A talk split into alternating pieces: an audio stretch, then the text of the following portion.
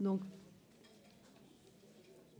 nous allons euh, donc euh, démarrer notre conférence euh, dédiée à l'évaluation des sociétés à mission.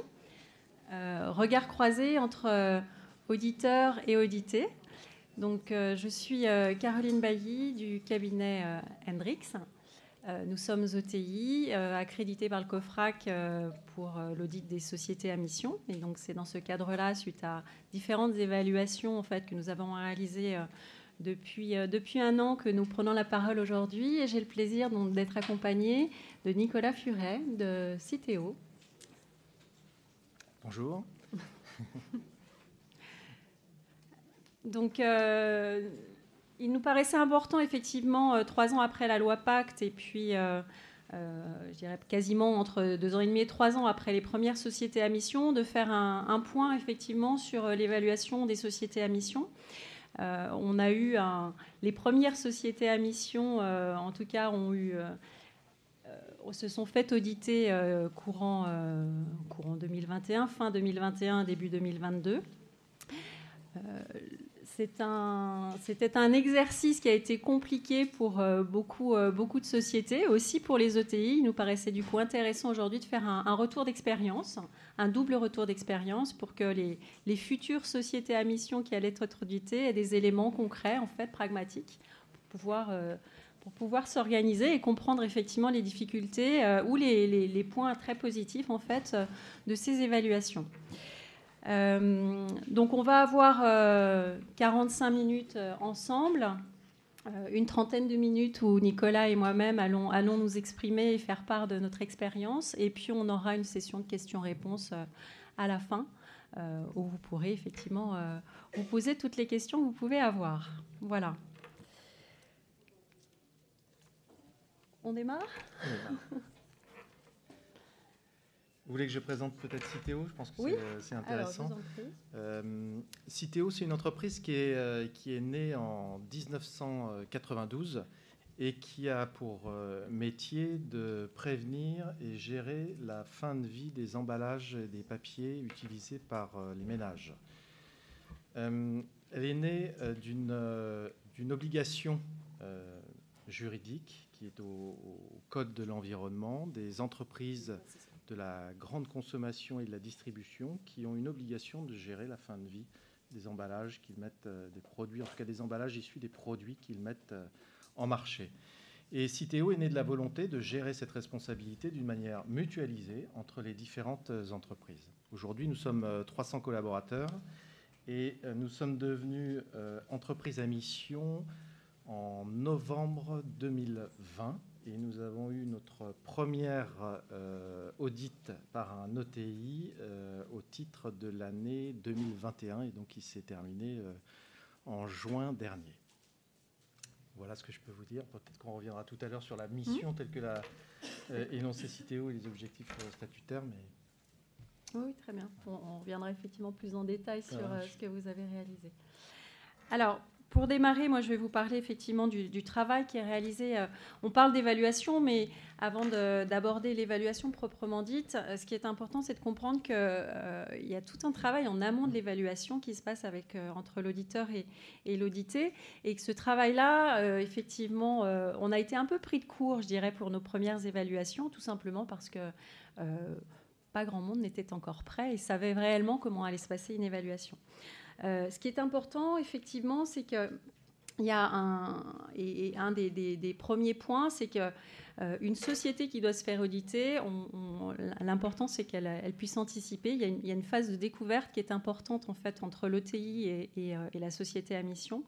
et il est important que l'un et l'autre se comprennent, que les valeurs soient partagées aussi, que l'approche soit bien comprise et que les attentes de l'un et l'autre soient exprimées. Euh, ça, ça me paraît un, élément assez clé euh, pour, euh, pour avoir ensuite une évaluation qui se passe sans, surprise de part et d'autre.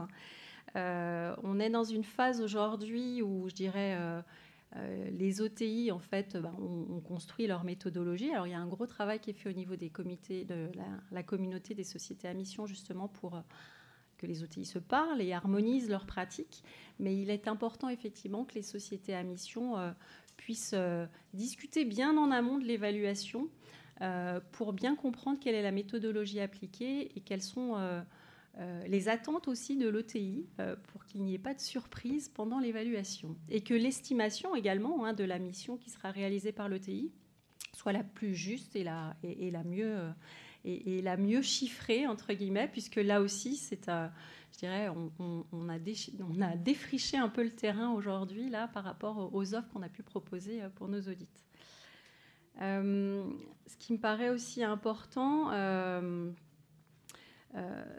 c'est en tout cas nous en tant qu'OTI, avant de lancer l'évaluation, il est important aussi qu'on comprenne euh, le, travail qui a été réalisé au sein de la société à mission et un petit peu la, maturité effectivement euh, de, l'entreprise en fait sur la manière dont elle a mené sa mission.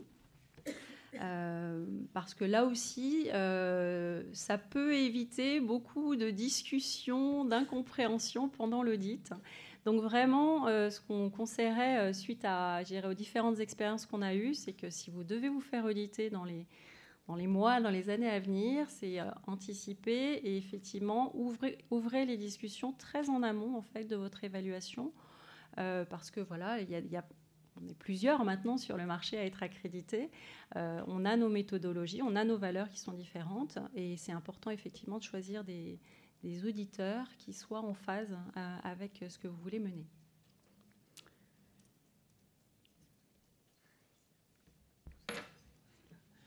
Euh, le sujet des évaluations étant nouveau, avez-vous rencontré des difficultés de mise en place euh, et d'organisation? Alors oui, bien sûr. Euh, déjà, on a rencontré nous des difficultés, je dirais qu'en tant que côté, puisque nous, nous étions déjà en fait accrédités pour les, les, audits de déclaration de performance extra-financière.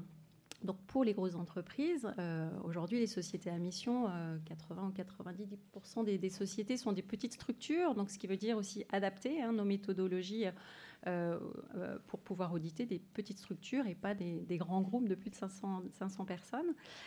donc ça, ça a été, je dirais, une première difficulté. Une deuxième difficulté, c'est que voilà, l'audit, l'évaluation des sociétés à mission est basée sur une norme qualité, une norme ISO, et cette norme euh, a changé. Donc euh, voilà, il y a eu tout un travail, mais ça, c'est un travail que nous avons réalisé, qui nous a posé, je dirais pas des difficultés, mais qui nous a demandé pas mal de travail, effectivement, pour nous adapter à, cette nouvelle norme. Au-delà de ça, je dirais les difficultés qu'on a pu rencontrer lors des premiers audits que nous avons réalisés. Ben, ça, je dirais, ça fait écho aussi à ce que, ce que j'ai dit un peu en préambule, c'est que euh, il était important effectivement de bien euh, discuter des attentes en fait que nous nous pouvions avoir par rapport à l'évaluation, de bien rappeler la réglementation qui n'était pas forcément connue, euh, bien connue par les sociétés à mission, de parler des exigences du coup de cet audit. Euh, force a été de constater, alors après, ce qui que, finalement, les sociétés à mission connaissaient, je dirais pas toutes, hein, je parle de notre expérience et des sociétés avec lesquelles nous avons travaillé, connaissaient pas forcément bien la réglementation et ce qui allait être attendu et ce qui allait être fait pendant l'audit. C'est tout à fait compréhensible d'une part parce que je dirais la réglementation euh, a été assez longue à sortir. Hein, le décret, euh, le dernier arrêté qui, qui a donné les exigences de l'OTI ne sont sorties qu'en en avril ou en, mai 2021 euh, et qu'on a en fait eu nos premiers audits euh, très rapidement derrière. Euh, donc ça, ça, peut s'expliquer, mais effectivement, une des difficultés, ça a été vraiment de repositionner les, quelles étaient les exigences de la réglementation et d'expliquer comment effectivement les choses allaient se, allaient se dérouler, ce qu'on allait demander euh, justement. Euh, donc, on demandait euh, des choses, je dirais, qui nous paraissaient évidentes, un rapport de mission annuel, on demandait la structure d'un comité de mission.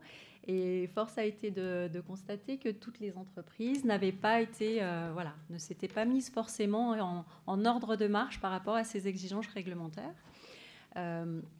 Donc ça ne nous a pas empêché d'avancer. Hein, les entreprises ont fait preuve de grande réactivité, mais ça a été pas mal de, je dirais, de découvertes que voilà, tout le monde n'avait pas été en ordre, de marche. On a du coup une des difficultés auxquelles on s'est aussi confronté, c'est euh, le respect des délais de nos missions euh, d'audit. parce qu'on a fait beaucoup de pédagogie en fait. justement pendant, pendant ces missions. Là aussi, ce qui s'explique tout à fait normalement, puisque voilà, tout était nouveau, hein. Tout le monde défrichait le terrain. Euh, donc il y a eu beaucoup de pédagogie auprès de l'entreprise, du comité de mission, des référents de mission, des parties prenantes aussi qu'on a pu interroger pendant nos, missions. Euh, donc ça, ça a été, euh, voilà, plus en termes pour nous, hein, quand on prévoyait quelques jours, ben, des fois ça s'allongeait un petit peu. Donc ça, ça a été un, peu un challenge. Et puis le dernier point, l'une des difficultés, on a été confronté parfois à la difficulté de, pouvoir challenger en fait les entreprises. Elles ne s'attendaient pas forcément à être challengées pendant l'audit. Euh, on a été confronté à des entreprises qui nous disaient mais la mission c'est dans notre ADN, donc euh, pourquoi vous nous demandez des preuves? Or le travail de l'évaluateur c'est avant tout effectivement de l'auditeur d'aller effectivement vérifier que ce qui est déclaré euh, est sincère. Et forcément, on va demander un certain nombre de preuves. Et ça, pour le coup, nombre d'entreprises n'étaient pas forcément préparées à cette démarche vraiment d'auditeur euh, qui aide à le faire de dire ben, on va au-delà de la déclaration, on va effectivement, on veut constater les éléments probants qui vont nous permettre euh, d'acter que vous avez bien exécuté votre mission. Et, ça, ça a été parfois effectivement euh, une des difficultés relationnelles, malgré le fait qu'on avait bien expliqué les exigences de la réglementation avec certaines sociétés. Alors après, voilà, il y a de la discussion, on avance, hein. euh, mais ça, effectivement, c'est un point. Et ce qui se comprend aussi parce que, ben, voilà, les grosses entreprises ont l'habitude d'être auditées, elles ont des commissaires aux comptes, elles savent comment ça fonctionne entre guillemets. L'audit de la société à mission, c'est un petit peu différent. Hein. On est, c'est pas du commissariat aux comptes. Néanmoins, on a quand même des réflexes d'auditeurs et les petites structures n'ont pas forcément effectivement euh, les process et, euh, je dirais, été auditées au préalable. Donc voilà, on a aussi on a défriché pas mal le terrain de ce côté-là. Quels sont les points d'attention que les entreprises auditées doivent euh, prendre en compte? Alors, les points d'attention, bah, l'anticipation. Voilà, ça c'est un, gros point. Je pense que les grosses structures anticipent plus parce qu'elles ont beaucoup de réglementation hein, et qu'elles ont aussi les ressources nécessaires pour cela. Euh, c'est moins le cas forcément sur des petites structures. On a aussi, nous, audité euh, euh, des, structures qui se créent, des startups avec 5-6 personnes, donc qui sont à fond dans l'opérationnel, à aller chercher des fonds pour, pour développer leurs produits, leurs innovations, donc qui n'ont pas forcément effectivement toujours la bande passante pour bah voilà, pour s'occuper euh, euh, de la société à mission, de la faire vivre et puis tous les aspects un petit peu euh, réglementaires qu'il y a derrière. donc l'anticipation, c'est effectivement important, surtout quand on a des ressources qui sont assez, assez tendues. donc typiquement, anticiper que l'OTI va, avoir besoin d'un rapport de mission pour pouvoir commencer son travail, ça c'est important. Euh, c'est compliqué pour un OTI de commencer si on n'a pas ça. Euh, le deuxième point, c'est la structure. Euh, et là aussi, la communauté a fait, des entreprises à mission a fait un gros travail pour expliquer comment on, effectivement on décline une mission et des objectifs statutaires ensuite en, en objectifs opérationnels, en plan d'action, en indicateurs. Cette structure-là, on l'a trouvée très rarement au niveau de nos audits. Euh, on restait souvent à des objectifs euh, statutaires qui étaient plus ou moins déclinés, mais rarement avec des indicateurs, une trajectoire définie. Ça, c'est important et c'est important d'y penser effectivement au début parce qu'après, voilà, c'est comme tout le monde, hein, on rentre dans l'opérationnel et puis, euh, et puis on n'a plus le temps. Donc, structurer, ça permet aussi, c'est un vrai avantage. Alors, déjà en termes d'évaluation, c'est plus rapide. Euh, et puis du, coup, on a les éléments, ça nous oblige aussi à avoir les éléments de preuve et, euh, non pas inventer la roue euh, en marchant, je dirais.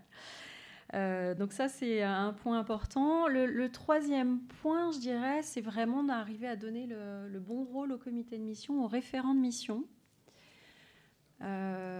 On voit parfois des, comités de mission qui sont des COMEX bis hein, en termes de structure. Euh, on a parfois des référents de mission qui sont euh, ben, le, stagiaire qu'on a pris pour écrire le rapport parce que personne d'autre n'avait le temps, pour faire simple. Or, le comité de mission ou le référent de mission a un vrai rôle, il a un, rôle à jouer, il a un avis à donner, il est là pour structurer les choses. et ça, c'est vraiment un point d'intention important. Je pense que voilà, on a défriché, c'était les premiers exercices d'évaluation. Les exigences vont, vont, certainement se durcir avec le temps. Donc il est important effectivement de prendre ces éléments-là en compte. Et puis surtout, ben, voilà, le comité de mission, si on, si l'a, c'est qu'il a, si la réglementation l'a, l'a, intégré, c'est qu'il doit jouer un vrai rôle justement euh, de, de, suivi de la mission, mais aussi de pilotage stratégique, hein, d'aide au pilotage stratégique de l'entreprise. Donc euh, il serait dommage de ne pas, de pas l'utiliser en tant que tel, comme ça. Voilà. Alors de votre côté, Nicolas, quelle a été votre expérience chez Citeo, de votre première évaluation? Mais peut-être qu'au préalable, vous pouvez effectivement nous parler de votre, euh, votre mission Oui, peut-être de, notre euh, démarche. En fait, Citeo, c'est, on a été interpellé par le rapport Nota-Sénat à l'époque de, de, la préparation de la loi Pacte. Et quand on a vu ce rapport sortir, on s'est dit, tiens, c'est intéressant, ça ça correspond un petit peu à notre ADN. Vous disiez, notre mission est dans notre ADN, on n'a pas besoin de preuves. Euh, en tout cas, nous, ce rapport, il nous a dit, il, nous a, il a fait écho à euh, euh, quels étaient nos enjeux. je l'ai dit tout à l'heure, on participe dans le cadre de notre mission à l'intérêt général. On a un agrément de l'État pour pouvoir la, la, réaliser. On est au service des entreprises. On a de multiples partenaires qui sont les collectivités locales, les opérateurs du déchet. On est en lien avec euh, le monde aussi associatif euh, euh, sur, sur nos sujets. Et du coup, on s'est dit, tiens, est-ce que ce sujet pourrait répondre à, des enjeux qu'on a? On avait eu des démarches ISO, notamment, quelques années auparavant, dont on était sorti parce qu'on ne, voyait plus de, plus-value. On avait l'impression d'essayer de rentrer un cadre, dans un cadre prédéfini qui ne correspondait pas vraiment à nos enjeux et qui ne créait pas forcément de valeur pour, euh, notre entreprise. Et donc en sortant de là, on s'est dit concentre-nous sur notre métier parce que c'est là qu'on crée le plus de valeur, euh, à la fois pour, l'environnement et pour nos clients.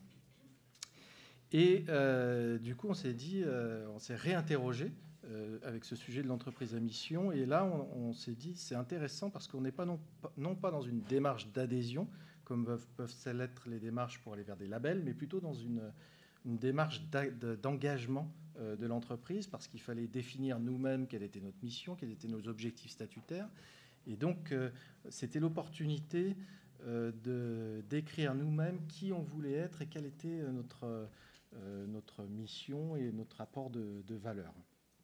Donc ça, ça a fait écho chez nous, écho à plusieurs enjeux, des enjeux de transparence vis-à-vis de, de l'ensemble de nos parties prenantes, avoir écrit dans nos statuts qui on était, pourquoi euh, on le faisait et quelle était euh, quelque part l'étoile polaire euh, de, l'entreprise.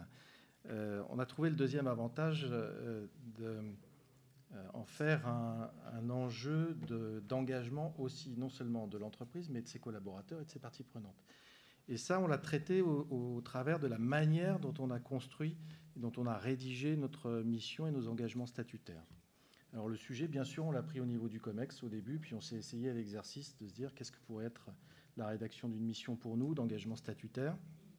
On a répondu aux différentes questions euh, pour se dire est-ce qu'on a un intérêt à y aller ou pas.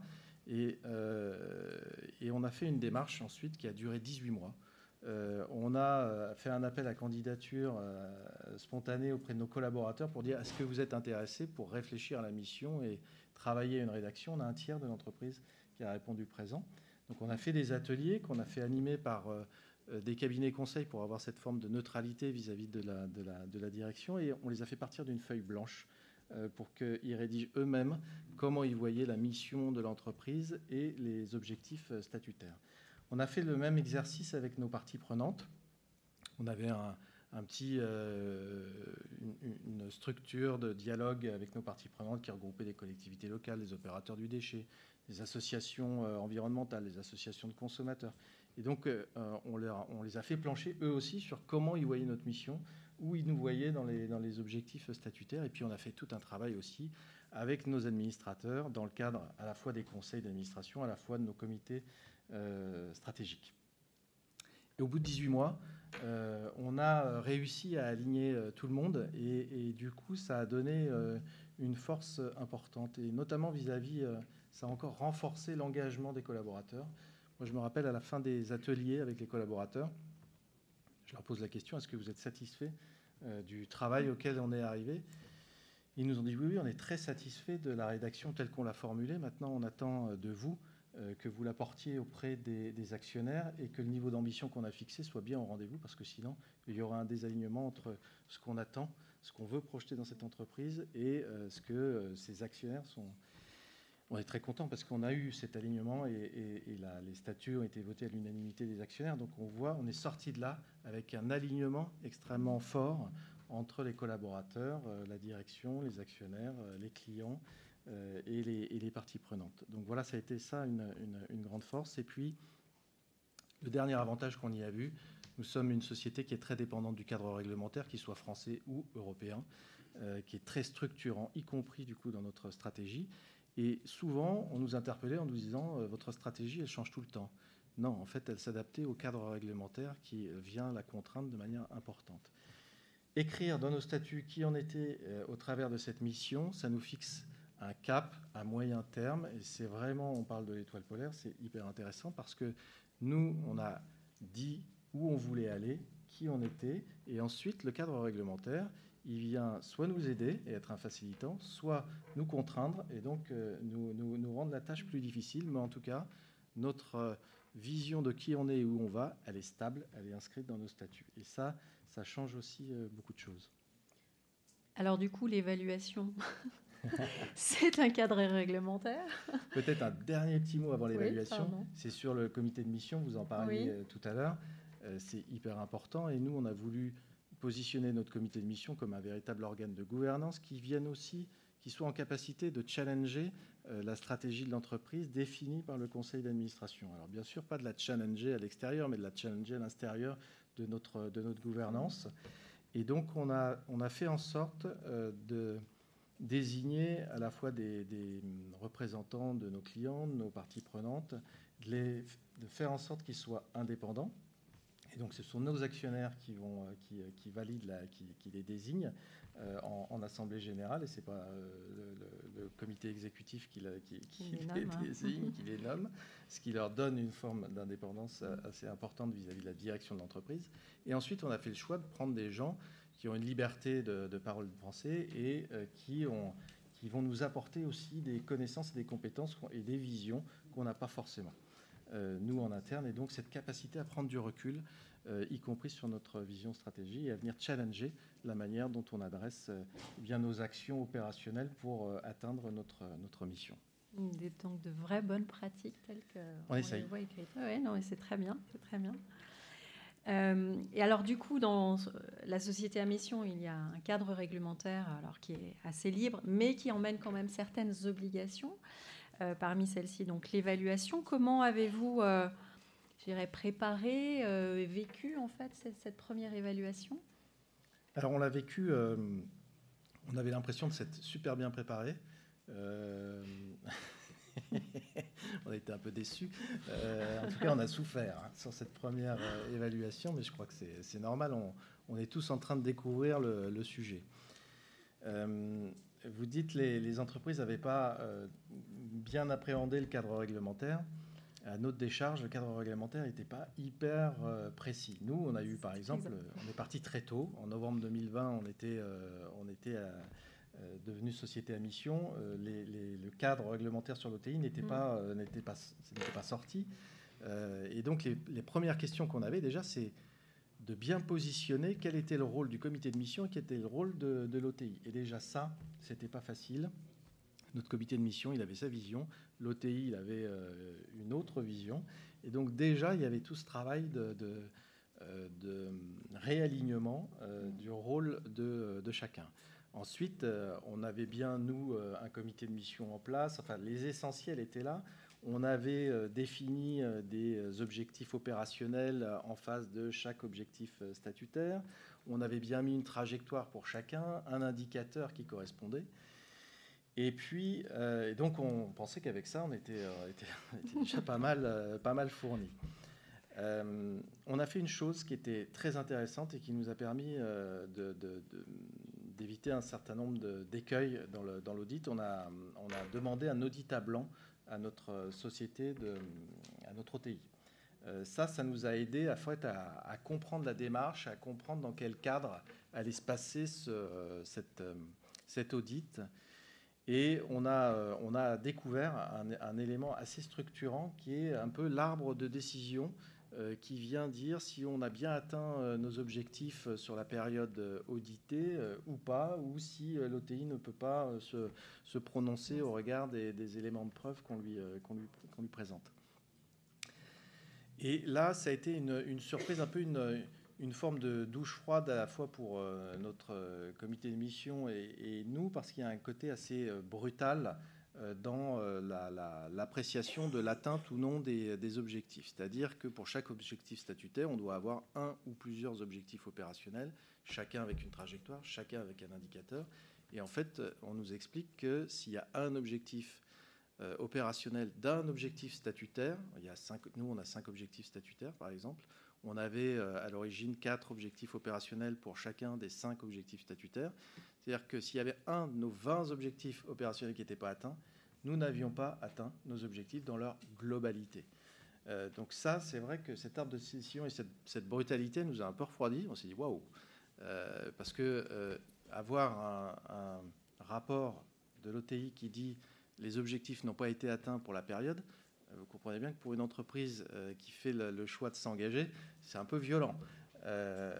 et notre notre comité de mission, lui, s'est dit, il s'est inquiété, il s'est dit, tiens, euh, en fait, euh, vu la, démarche et euh, le, côté très preuve, c'est quelque chose qui est très structurant et on a peur que l'énergie de l'entreprise passe plutôt dans comment je prouve que j'ai bien atteint mes objectifs plutôt que de réaliser sa mission en tant que telle et d'atteindre les, réellement ces, objectifs. Donc ça, ça a été la, l'appréhension de notre comité de mission. Et c'est vrai que ça demande en fait de structurer la démarche de manière euh, très importante.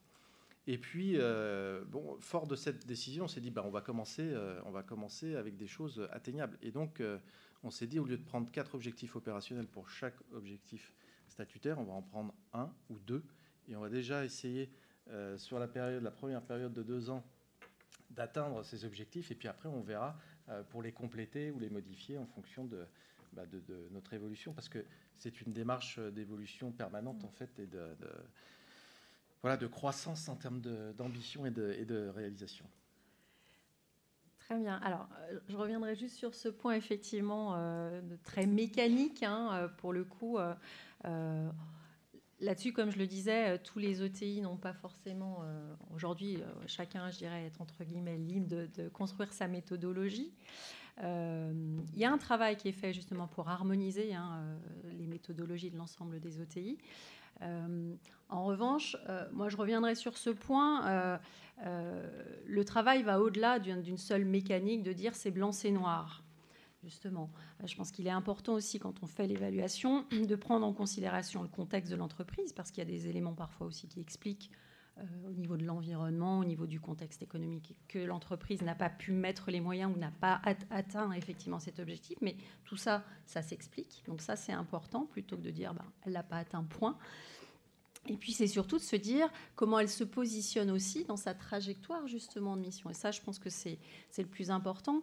Euh, il faut revenir aussi à l'essence de la loi PAC. L'objectif des sociétés à mission, c'est de changer quand même le modèle économique des entreprises, euh, que les entreprises jouent un rôle au niveau de la société qui soit plus important et, que, et de les emmener dans une trajectoire différente. Donc, euh, je pense que l'exercice, effectivement, de dire c'est blanc, c'est noir dès la première évaluation, euh, c'est un peu rude, je peux comprendre que vous soyez un peu tombé des nues. Euh, euh, et je pense qu'il y a aujourd'hui, on a quand même un petit peu de souplesse par rapport à ça, en tout cas de notre côté. Hein. nous, on est quand même assez souple. C'est pas blanc, c'est noir.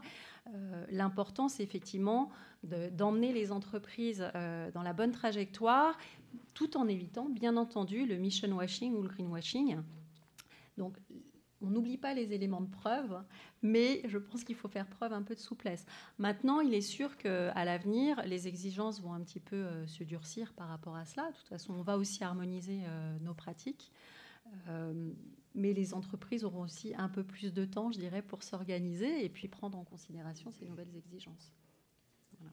Oui, je crois que le, sujet du, temps, il est, il est, hyper important. Et nous, notre premier audit, en tout cas, il nous a aidé hein, à, nous projeter de la manière dont il fallait qu'on se structure. Et euh, je trouve hyper intéressant. Hein, de, autant on a décidé de se faire challenger par notre comité de mission, et, autant on veut se faire challenger par notre OTI, parce que euh, euh, c'est essentiel. Mais ce caractère d'appréciation du contexte, euh, des, enjeux, euh, des, progrès déjà effectués, il, est, il me semble important pour pas casser dans l'œuf les, volontés de, changement et d'évolution. Et on sait que des fois, bah, il y a des, contextes qui font que c'est plus dur d'atteindre les, objectifs. Et le côté atteint, non atteint, il peut des fois décourager les entreprises de, faire le pas. Euh, nous, on s'est rendu compte, euh, alors euh, voilà, un an pour mettre en place le comité de mission, travailler sur ses objectifs opérationnels, faire en sorte d'avoir des indicateurs. Nous, on a voulu avoir des indicateurs métiers. donc pas réinventer des indicateurs et des objectifs qui soient spécifiques à comment j'atteins ma mission. On essaye d'avoir le maximum d'indicateurs qui existent déjà par ailleurs dans l'entreprise pour suivre notre activité au jour le jour et les, les utiliser pour illustrer l'atteinte ou non de nos objectifs euh, statutaires. On voit que voilà, cette bibliothèque de preuves, euh, la euh, désignation d'un référent de mission qu'on n'avait pas désigné en tant que tel, ça, ça, a son importance et ça nous a, ce, premier audit nous a permis de prendre conscience de la nécessité d'aller encore plus loin en termes d'organisation, d'anticipation, de suivi de ces objectifs que ce qu'on avait pu faire sur cette première année. Donc là, on a deux ans devant nous. Euh, on a prévu en termes de bonnes pratiques de refaire un audit à blanc euh, dans, un an mhm. euh, pour, pour faire un point d'étape. Mais voilà, on est sur le chemin de, cette structuration. Ça, demande du temps en fait pour, pour bien organiser et que ça soit pas non plus trop lourd pour, pour les équipes qui, suivent ces, sujets au jour le jour. Très bien. Écoutez, merci pour votre témoignage on va peut-être laisser euh, du coup la parole à, la salle si vous avez des questions.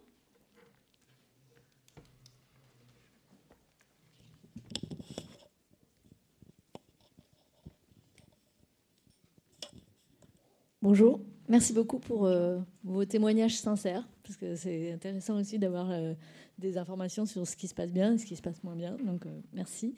J'avais une question pour chacun. Euh, la première, c'est est-ce que, euh, enfin, j'ai entendu que finalement vous aviez décliné sur des objectifs opérationnels qui étaient peut-être moins ambitieux que ceux que vous aviez fixés ou peut-être pas. Et en fait, eh vous, vous, me direz.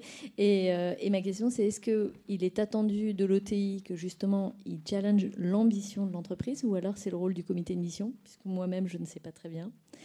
Et la deuxième euh, question, qui, euh, c'est pour vous, c'est euh, donc finalement par rapport à votre, enfin, votre proposition, vous avez en nombre de jours, finalement, vous avez, ça, a été beaucoup plus long que prévu, j'imagine.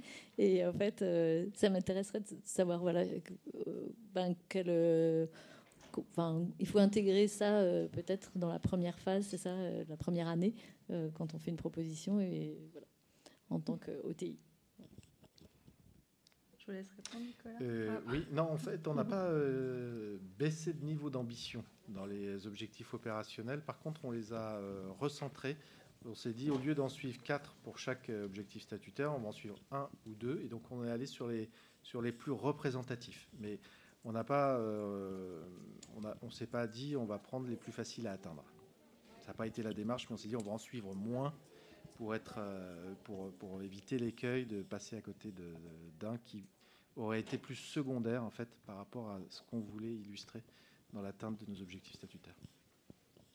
Alors, par rapport ensuite à votre question sur, euh, sur le nombre de jours, euh, oui, on a certainement passé, je ne pourrais pas vous dire en pourcentage, un petit peu plus de temps, justement du fait de la pédagogie, mais je dirais que ça fait aussi partie. Euh, quand on lance une nouvelle offre, on savait, on défrichait on défrichait notre méthodologie, on défrichait la réglementation.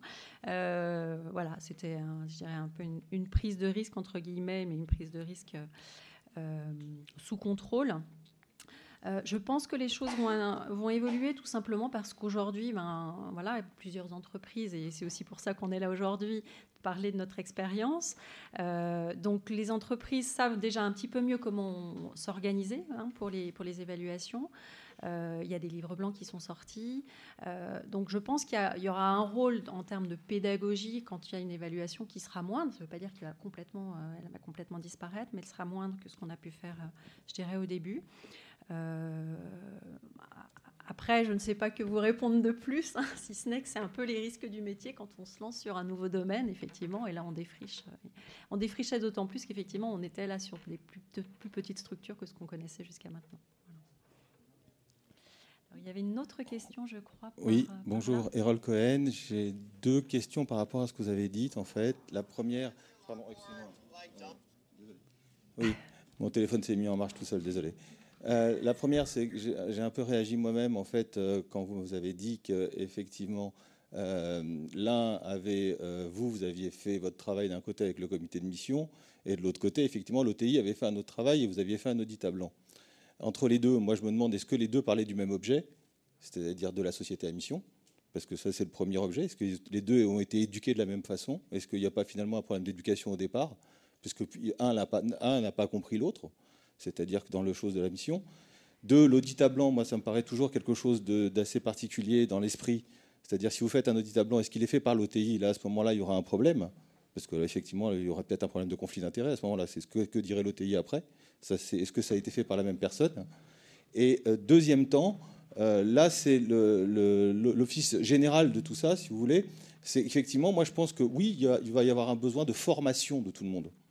Parce que c'est la formation qui fera que si tout le monde pense le même objet, à ce moment-là, le contrôle se fera légitimement. Et, et, là, je regrette, moi, que par exemple, vous ayez dû abandonner des chantiers. C'est-à-dire, quand vous avez dit j'ai retiré certaines choses, vous savez, ça me rappelle les hôpitaux qui refusent les gens parce qu'ils vont mourir dans les hôpitaux. Et la tyrannie des chiffres fait en fait qu'on ne veut pas avoir des mauvais chiffres de morts de personnes dans les hôpitaux. Voyez? C'est l'inverse qu'il faut faire en fait aujourd'hui, ou par exemple les fonds d'investissement qui achètent plus cher des entreprises pour avoir plus d'argent. Voyez, c'est exactement le même raisonnement. Et là, et je me dis, est-ce que, voyez, est-ce que ça revient à la première question? Et effectivement, c'est là où je, trouve ça dommage parce que partie d'une très bonne volonté, vous êtes en, en construction, et de l'autre côté, un contrôle vous dirait, vous ne pouvez pas construire comme ça. Il faut savoir qu'une des grandes entreprises françaises a été contrôlée récemment, elle aussi, et là, ça a été encore pire puisqu'ils ont dit que la mission, ils ne pouvaient pas la contrôler. C'est-à-dire que la mission principale, ils ne pouvaient pas la contrôler. Vous voyez, sans la citer, mais peu importe, c'est là. Et c'est vrai que moi, je pense, plus ça va, il y a vraiment un problème. Il, va, il risque d'y avoir un problème à un moment. Donc c'est pour ça qu'il faudrait faire une éducation commune entre vous, OTI, et vous, auditez demain, si vous voulez. Alors, pour répondre, en fait, euh, sur quelle était la différence de vue avec notre comité de mission, notre comité de mission, lui, il, a été un peu, ce que je disais tout à l'heure, refroidi par le côté euh, très administratif du suivi euh, des indicateurs. Et lui, il se voyait, il disait sa majeure, en tout cas, et c'est comme ça qu'on va l'utiliser, sa majeure, il veut la mettre sur comment il peut nous challenger, euh, y compris nos, actions, notre stratégie, pour atteindre au mieux l'ambition qu'on s'est fixée dans notre mission. Et donc, c'est là où il y a eu un dialogue avec l'OTI, quel était le rôle de chacun par rapport au suivi des objectifs, des indicateurs et à l'atteinte ou non des, des objectifs statutaires tels qu'ils sont rédigés. Vous voyez, c'est plus un calage du rôle de chacun qu'une incompréhension totale entre l'OTI et le, comité de mission. Ensuite, sur le, le fait de retirer des, indicateurs, on n'a pas retiré les actions, ce pas des actions qu'on ne va pas faire, euh, c'est juste que pour illustrer les, euh, objectifs euh, statutaires par des objectifs opérationnels, on a dit, bon, c'est un principe plutôt de réalisme. On est au début, on ne maîtrise pas encore tout, ni de la démarche d'audit de, l'OTI, ni on n'a jamais vécu en fait ce suivi, euh, des, cette audition des, objectifs opérationnels. Donc on s'est dit, concentrons-nous sur une dizaine d'objectifs à suivre avec des trajectoires, avec des indicateurs. concentrons, choisissons ceux qui sont le plus représentatifs de l'atteinte. donc c'est les grandes majeures en fait pour illustrer l'atteinte de nos objectifs statutaires. Et puis ensuite, quand on sera bien mature là-dessus, c'est-à-dire dans euh, un ou deux ans, ben, on complétera nos indicateurs pour amener encore plus de vision à l'OTI sur l'atteinte ou non de nos objectifs. Ce qui ne nous empêchera pas d'ailleurs, pour illustrer l'atteinte de nos objectifs, d'illustrer par d'autres actions que les objectifs opérationnels qu'on a sélectionnés en tant que tels. Donc ce n'est pas une baisse de l'ambition, c'est ça que je veux dire. Je, vais aller très vite. Alain Schnapper, euh, je suis membre de la communauté d'entreprises émissions. J'ai notamment été un des rédacteurs du manuel de, la méthodologie de vérification. Et j'ai aussi le plaisir avec Nicolas d'y participer à un certain nombre de groupes de travail. Je voudrais juste préciser deux, trois. D'abord, la méthodologie de vérification, elle est destinée autant aux sociétés qu'aux OTI. Et donc, euh, n'hésitez pas, si ça vous intéresse, à aller la consulter sur le site de la communauté. Ça devrait beaucoup vous aider. Je voudrais juste revenir sur, euh, pour clarifier euh, la notion d'art de décision et de blanc et noir qui a été évoquée euh, très justement, pour euh, souligner que, alors d'abord, c'est pas un blanc et noir, puisque en fait, il y a trois positions que peut prendre l'OTI. Caroline a commencé à, l'évoquer. Un, objectif peut être atteint, il peut ne pas être atteint, ou l'OTI peut être en, ne peut être en impossibilité de conclure. Et cette, cette, cette, branche de l'arme, si j'ose dire, est extrêmement importante parce que c'est précisément celle qui permet de se mettre en conformité avec l'arrêté, c'est-à-dire de, de, ne pas tenir compte uniquement des résultats atteints par l'objectif, mais aussi des moyens qui ont été engagés par l'entreprise et de tenir compte des circonstances internes ou externes qui justifieraient une non-atteinte de résultats. Donc oui, c'est mécanique et c'est obligé d'être un peu mécanique parce que c'est comme ça que d'une certaine manière, on homogénéise la démarche des OTI. Ça permet de s'assurer que d'un OTI à l'autre, chacun ne fait pas ce qu'il veut comme il veut, mais qu'il y a une forme de rigueur. Et en même temps, il y a une souplesse qui a été introduite par l'arrêté au départ et qui permet de tenir compte plus largement euh, des, conditions dans lesquelles l'entreprise euh, agit. Et puis enfin, dernière chose, un objectif, il peut être atteint ou pas atteint, mais parfois l'indicateur, ça peut être un indicateur de moyens. Et donc un indicateur, ça peut être, enfin plutôt, euh, ça peut être j'ai lancé une action, et euh, oui ou non, j'ai lancé l'action. Ça, ça permet de dire si l'objectif a été atteint ou pas atteint. Alors, ça marche pas éternellement, parce que si on ne fait que lancer des actions sans que j'ai jamais de résultat, au bout d'un moment, ça marche pas. Mais notamment dans les premières années, on a absolument le droit de donner comme élément de preuve, le de se donner comme objectif de lancer un plan d'action et de se donner comme, élément de preuve le fait d'avoir avancé ou pas dans, selon le plan d'action. Et donc ça, ça permet aussi d'introduire de la souplesse dans la rigueur, ou la rigueur dans la souplesse, en tout cas de, combiner, combiner les deux. Voilà, je voulais juste compléter votre... Très bien, oui, merci. Encore une question? Euh, Le temps est épuisé. Le temps est épuisé. Très bien. Et alors, le temps est épuisé. Merci en tout cas pour votre attention. Merci.